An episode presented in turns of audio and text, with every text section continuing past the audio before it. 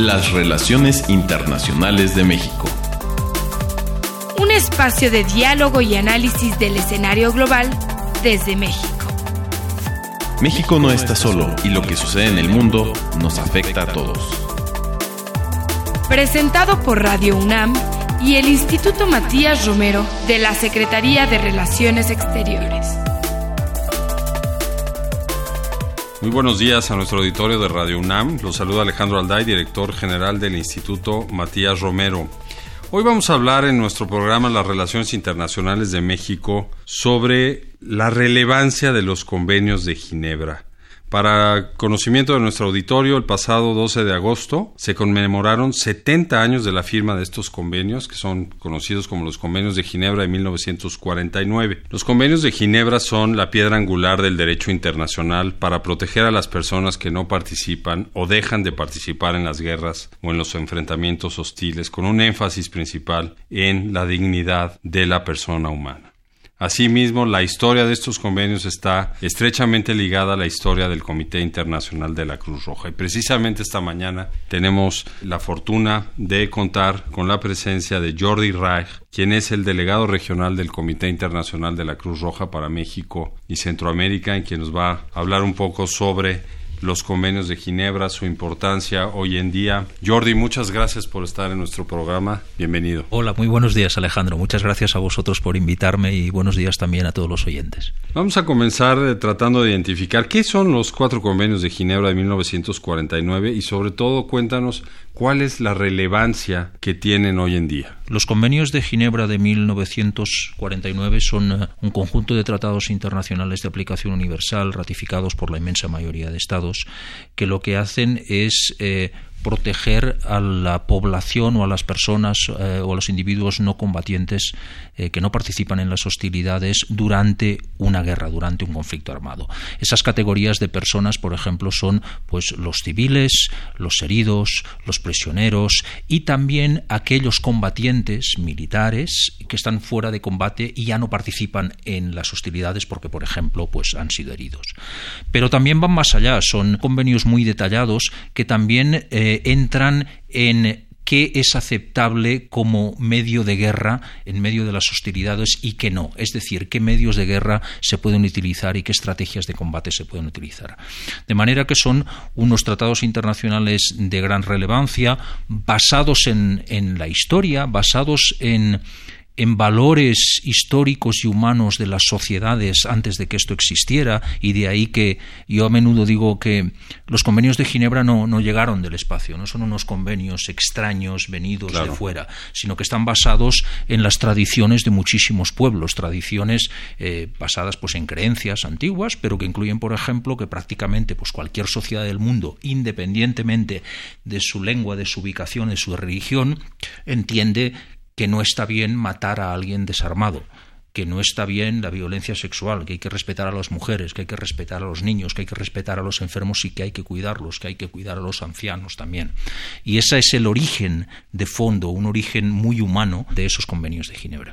Estamos justamente retomando el tema de la historia, celebrando los 70 años de los convenios, pero los convenios como instrumentos jurídicos pues se remontan a muchos años atrás, al siglo XIX. Y por cierto también, la historia de estos convenios va de la mano de la historia del Comité Internacional de la Cruz Roja. ¿Qué nos cuentas un poco sobre esta historia atrás de 1949 de los convenios y sobre el papel del comité en relación con la aplicación de los convenios de Ginebra? Efectivamente, el, Comité Internacional de la Cruz Roja, que está en el origen del movimiento mundial de la Cruz Roja y de la Media Luna Roja, eh, fue fundado en 1863 por Henri Dunant y este señor, que era un hombre de negocios suizo, se le ocurrió esa idea cuando presenciando la batalla de Solferino vio cómo se abandonaban en el campo de batalla a su suerte, a una muerte segura, a todos los heridos, fueran combatientes, fueran militares o fueran civiles. No había nadie que se preocupara por ellos. Si tú eras herido en medio de un campo de batalla, pues ahí se te dejaba tu muerte. Y ahí se le ocurrió la idea de crear una sociedad que prestara ayuda a todas esas eh, personas heridas en los campos de batalla. Y así nació el Comité Internacional de la Cruz Roja en 1863. Solo un año después, en 1864, eh, se creó, se convocó una conferencia por la que se creó el primer convenio. O sea que, como tú decías, ya data del, siglo XIX ese primer convenio, que originalmente solo trataba de la protección de esos militares personas eh, combatientes, eh, soldados heridos en el campo de batalla y fuera de combate.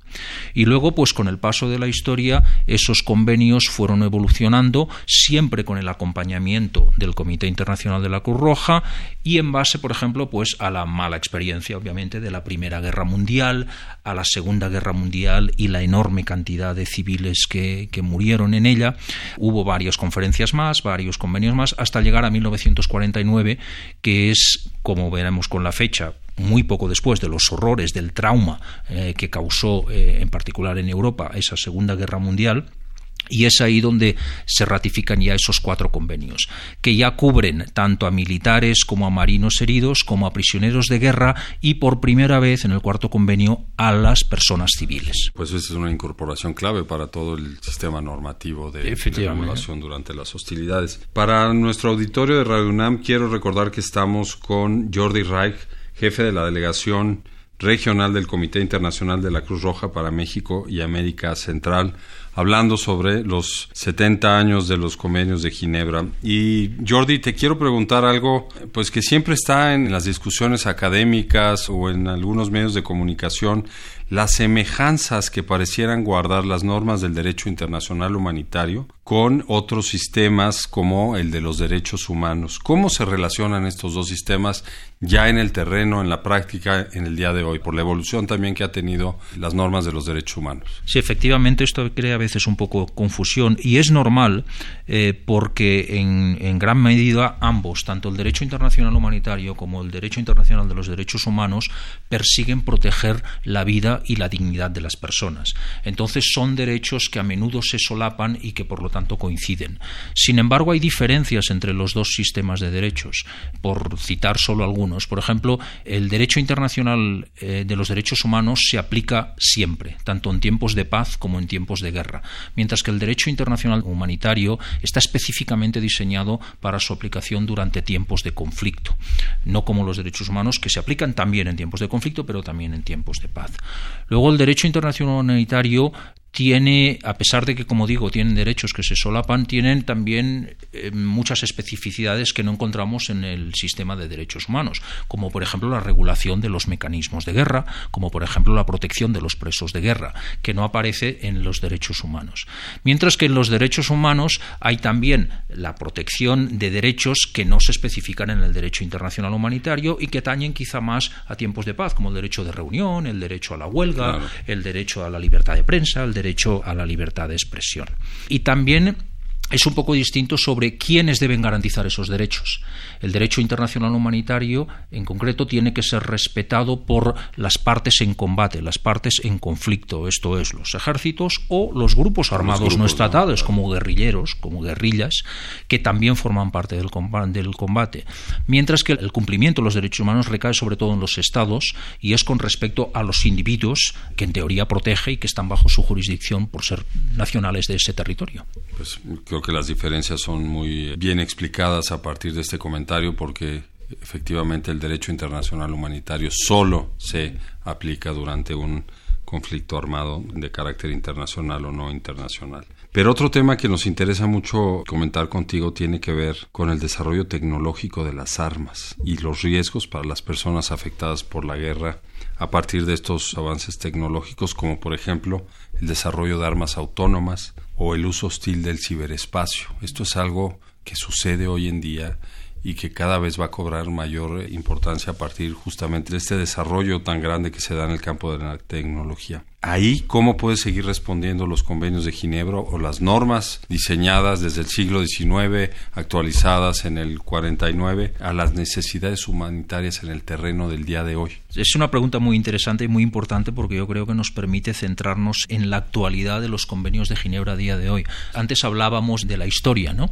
Eh, que empezó pues a finales del siglo XIX y de cómo se fue forjando la evolución de ese derecho humanitario hasta 1949, ¿no? Y pareciera que la historia acaba en 1949 con los cuatro convenios de Ginebra. Y no, para nada.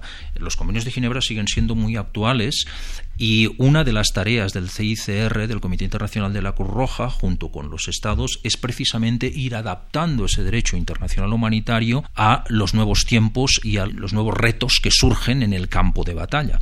Y por lo tanto, los convenios de Ginebra son un documento vivo que van intentando actualizar pues, a esas nuevas tendencias. Varias son las que tú dices, autónomas, ataques desde drones, algo que impensable en 1949 cuando se hacían los convenios de Ginebra, ¿no? Y que ponen sobre la mesa muy bien quién es el responsable al final de un ataque de dron o de un arma remota, quién es responsable de un ataque cibernético, dónde se encuentran las responsabilidades, porque al final uno en el incumplimiento de la ley necesita siempre encontrar quién está detrás de ese incumplimiento y a quién se responsabiliza. Y esos son los retos y que forman parte del trabajo del CICR también. El CICR vela por su cumplimiento, es el garante, se dice muchas veces, del cumplimiento del derecho internacional humanitario, registra las violaciones a ese derecho y ayuda a difundir el conocimiento. Pero es poco conocido también ese rol que tiene a través de sus departamentos jurídicos en empujar la evolución y la adaptación de todos esos convenios a los nuevos tiempos. Son retos los que mencionas muy, muy complicados, que requieren muchísimos expertos, pero que efectivamente pues, se, van, se van desgranando para intentar identificar cómo se adaptan a esos convenios de Ginebra. ¿Y esta adaptación se lleva a cabo caso por caso a través de interpretaciones de las normas o el comité está pensando en desarrollar nuevos instrumentos como los protocolos adicionales a los convenios de Ginebra? Porque este es un debate que hay a nivel internacional. Bueno, el comité lo que hace es ir registrando casos y todos sus expertos van intentando crear nueva jurisdicción o proponer nueva legislación y luego normalmente es a través o de protocolos extraordinarios que eso se integra porque organizar los protocolos y las conferencias y que todo el mundo esté de acuerdo en un nuevo protocolo extremadamente complicado y laborioso, o a través de la interpretación, que es algo que también los equipos jurídicos del Comité Internacional de la Cruz Roja hacen, a través de la interpretación de esos convenios a la luz de los nuevos retos. Y muchas veces, bueno, pues se intenta adaptar. Te voy a poner un ejemplo. Por ejemplo, cuando se discutía sobre las armas remotas, drones, ¿quién es el responsable al final de un ataque de dron? Bueno, pues a través de la interpretación eh, se llega a la conclusión de que al final, aunque sea un arma no tripulada y autónoma, hay alguien detrás que puede estar a 10.000 kilómetros de distancia que pulsa el botón y que ha recibido una orden de pulsar el botón para que ese dron a 10.000 kilómetros en medio de un campo de batalla dispare. De manera que a través de la interpretación se encuentra al último responsable y aunque el arma sea muy nueva y de alta tecnología, eh, la aplicación de los actuales convenios de Ginebra todavía cubren esa, posibilidad. Hay una intervención del ser humano. Hay una intervención del ser humano. al final. del dron. Exactamente. Pues sí, esos son Pero quedan muchos más retos por venir. Sí, ¿no? bueno, robots, tú, mencionabas, los, robots. mencionabas los retos de emprender un ejercicio de creación de nuevos instrumentos, ¿no? Y sobre todo en, en, un momento actual en el que el multilateralismo pues tiene que ser reafirmado, no todos los países estarán dispuestos hoy día a emprender un ejercicio de esta naturaleza. Quiero recordar a nuestro auditorio de Radio UNAM que estamos conversando con Jordi Ray, quien es el jefe de la delegación regional del Comité Internacional de la Cruz Roja para México México y Centroamérica sobre la importancia de los convenios de Ginebra a 70 años de su suscripción en 1949. Y Jordi, te quiero plantear un tema. Cuando se habla de guerra y de derecho, mucha gente en la opinión pública toma con mucho escepticismo la idea de regulación legal de las hostilidades, especialmente cuando los medios de comunicación, por tendencia, destacan siempre la calamidad de las guerras y mm. pocas veces se habla sobre la asistencia humanitaria. ¿Qué nos puedes comentar sobre la necesidad de los convenios de Ginebra de cara al siglo XXI, de cara a la forma de transmitir en tiempo real prácticamente por cada uno de nosotros estas calamidades de la guerra versus la asistencia humanitaria que ustedes llevan a cabo en el terreno en muchos países del mundo. Sí, sí, sí, es muy cierto eso. Si uno, la verdad, si la visión del mundo que uno tiene es la que le dan los noticieros que vemos cada día en la televisión, no me extraña que, nos deprimamos, porque efectivamente eh, la tendencia en todos estos noticieros es siempre a, centrarse en la desgracia. ¿no? O sea, hoy en día, hoy en día tomamos cualquier noticiero y hay siempre el atentado, el asesinato, el coche bomba, los desplazados, y siempre digo que las únicas buenas noticias que hay en los noticieros son o una noticia sobre el espacio, que han descubierto un nuevo planeta en algún lado, o una noticia sobre un medicamento para curar el cáncer que de todas maneras no estará disponible hasta dentro de 20 años. Es como si pensáramos que las buenas noticias o están fuera del planeta Tierra o están en el futuro, pero las que tenemos hoy en presente nunca son buenas. Y evidentemente las noticias sobre las bombas y los daños son reales, pero también es real que eh, en muchísimas ocasiones los convenios de Ginebra se respetan.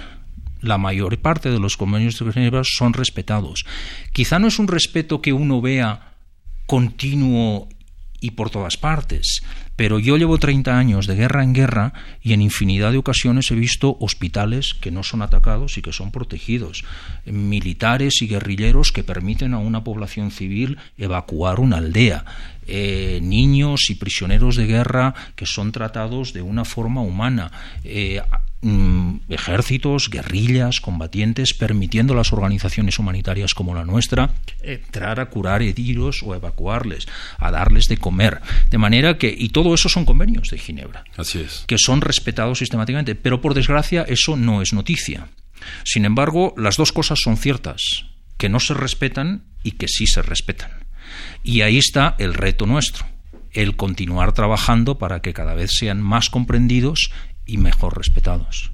Y hablando un poco de los retos del comité, si bien estos convenios han sido creados para aplicarse en los contextos de mm. conflicto armado, las cuestiones relativas a su difusión e integración que se realiza generalmente en tiempos de paz, porque así lo disponen los propios convenios, requieren muchísima capacitación a nivel interno en cada uno de los países, con las fuerzas armadas y con otras fuerzas que pudieran participar eventualmente en algún tipo de hostilidades como las que regula el DIH. ¿Qué nos puedes comentar sobre estas actividades en tiempos de paz que realiza el comité en colaboración con las autoridades en México en relación a estos temas? ¿no? Porque sabemos que ustedes han colaborado en los últimos años mucho con las autoridades mexicanas. Sí, efectivamente, nosotros trabajamos muy de cerca eh, en México con las autoridades mexicanas, tanto en la integración del derecho internacional humanitario a nivel nacional, como con Sedena, con Semar y ahora con la Guardia Nacional, en la integración y en el conocimiento de ese derecho humanitario, en la integración en la doctrina, en la academia, en la formación,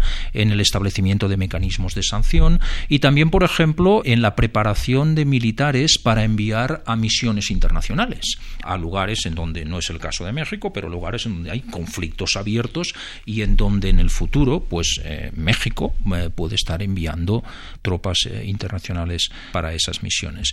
De manera que es un trabajo que, como dices muy bien, se hace en tiempos de paz y que es un trabajo de preparación de todos esos cuerpos de cara a la eventualidad de un posible conflicto en cualquier parte del mundo, porque esa es la realidad, o incluso en situaciones de otras situaciones de violencia, esas situaciones que sí vivimos en México a menudo, las cuales no son un conflicto, pero los niveles de violencia causan consecuencias humanitarias de, un nivel importante también. De manera que ese es todo el trabajo que hacemos efectivamente en Tiempo Paz. Además de colaborar, por ejemplo, aquí trabajamos muy estrechamente con la Comisión Intersecretarial de Derecho Internacional Humanitario, con la que colaboramos también en la promoción de todas esas normas. Y en programas como este, en el cual eh, nos invitas, en donde pues hablamos de estos temas que a menudo pues son complicados, son confusos, son difíciles de entender para la mayoría de la audiencia. Pero es muy importante seguir definiendo términos, eh, estableciendo cuáles son los límites del DIH y entendiendo cómo interactúan con otros sistemas normativos a nivel internacional. Y, y, si me permites, también es muy importante que todos entendamos que el DIH tampoco es una cuestión solo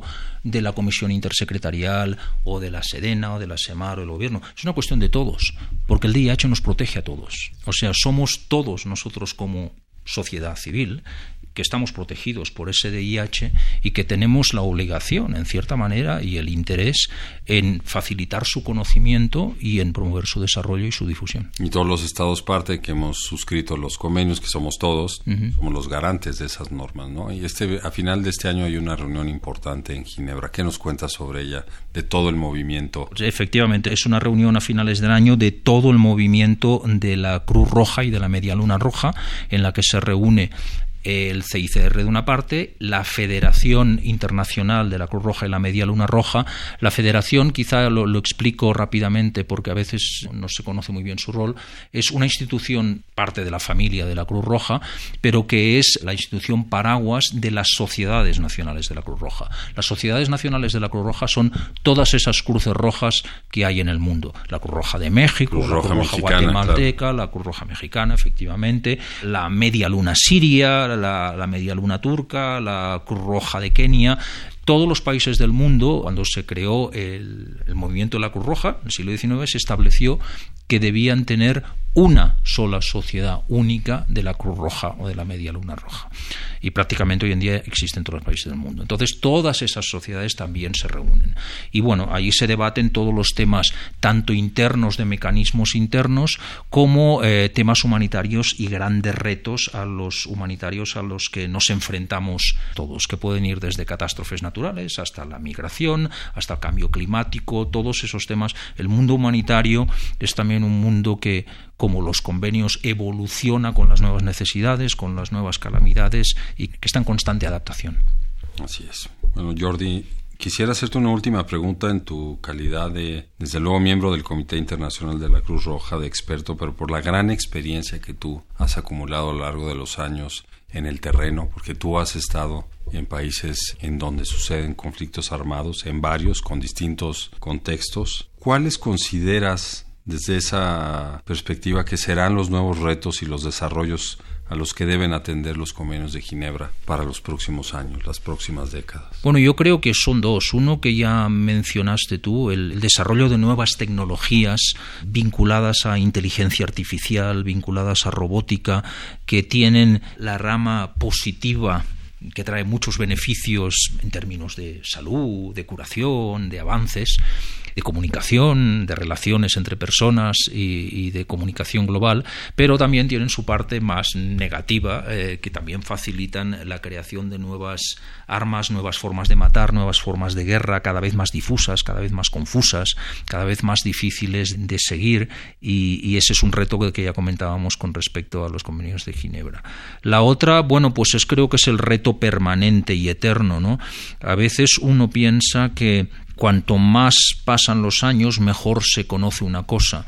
Pero no siempre es así. A mí siempre me ha sorprendido descubrir que nuevas generaciones, eh, gente mucho más joven, eh, combatientes, guerrilleros, soldados, militares mucho más jóvenes, de, nuevas generaciones, tendrían más conocimiento sobre los convenios de Ginebra y a veces es frustrante ver que no, que no es así, que no tienen más eh, de los que los soldados con los que yo trabajaba hace 25 años. Y uno se pregunta por qué, ¿no? Yo siempre pienso, bueno, pero hay mucha mejor educación, hay muchas mejores universidades, muchas mejores academias militares, y no parece ser el caso. Creo que ahí seguimos... Toda la literatura está a la mano de prácticamente cualquier estudiante. A un clic de un ratón, todo existe en Internet hoy en día, y, en las páginas del CICR, pues también hay muchísima información sobre estos convenios de tipo legal. Y sin embargo, a veces es, frustrante ver que no es así. Creo que seguimos teniendo ese reto de cómo hacemos eh, generaciones futuras mejor preparadas, todo ese conocimiento de, las, de los convenios de Ginebra más integrado en los currículums de las universidades, más accesible al público, pese a que, como decías, ¿no? está ya muy accesible y sin embargo no acabamos de lograrlo. Probablemente no tiene tanto que ver con accesibilidad como con interés. Hay también mucho cansancio sobre las guerras, sobre las desgracias, lo que hablábamos antes. Las, las, los medios de comunicación también llega un momento en que ya nos hemos casi todos anestesiado al dolor ajeno. Eh, uno pone las noticias, ve una bomba, 50 muertos en Kabul, y bueno, como cada día. Entonces, ese, ese, anestesiamiento puede ser parte de, una de las razones por las cuales cuesta despertar ese interés en todos esos temas y creo que ahí es donde seguimos teniendo un reto que no es nuevo, es antiguo, pero que sigue muy vigente y, y en el que hay que avanzar. Mayor estudio y formación en las generaciones. Ojalá. Pues te agradecemos mucho que hayas venido a nuestro programa sobre las relaciones internacionales de México de Radio UNAM. Para el Matías Romero, pues es muy importante tener este diálogo contigo y además ya nos has dejado tarea porque nosotros somos la Academia Diplomática de México para formar a nuestros funcionarios mejor en esta rama del derecho internacional. Entonces, pues Jordi, muchas gracias por, por compartir parte de tu tiempo y tu conocimiento con nosotros. Gracias a vosotros, al contrario. También agradecemos a nuestro auditorio por su atención y los invitamos a que nos escuchen el próximo próximo martes a las 10:15 horas a través de Radio UNAM en el 860 de AM. Les invitamos también a consultar este y todos nuestros programas a través de la plataforma SoundCloud en la cuenta del Instituto Matías Romero, así como en nuestra página de Internet. La producción de este programa estuvo a cargo de Ana Teresa Sáenz, la realización de Jorge Escamilla y la operación técnica de Gilberto Díaz. Se despide de ustedes Alejandro Alday, director general del Instituto Matías Romero. Hasta pronto te invitamos a la octava Feria del Libro de Relaciones Internacionales. Se llevará a cabo del 6 al 8 de septiembre de 2019, desde las 10 a las 18 horas. En el Instituto Matías Romero, ubicado en República del Salvador número 47, en el Centro Histórico de la Ciudad de México. Es entrada libre. Para mayor información sobre las actividades, consulta nuestro sitio web www.gov.mx diagonal IMR y por nuestras redes sociales, en Twitter e Instagram como arroba y Matías Romero. Los esperamos.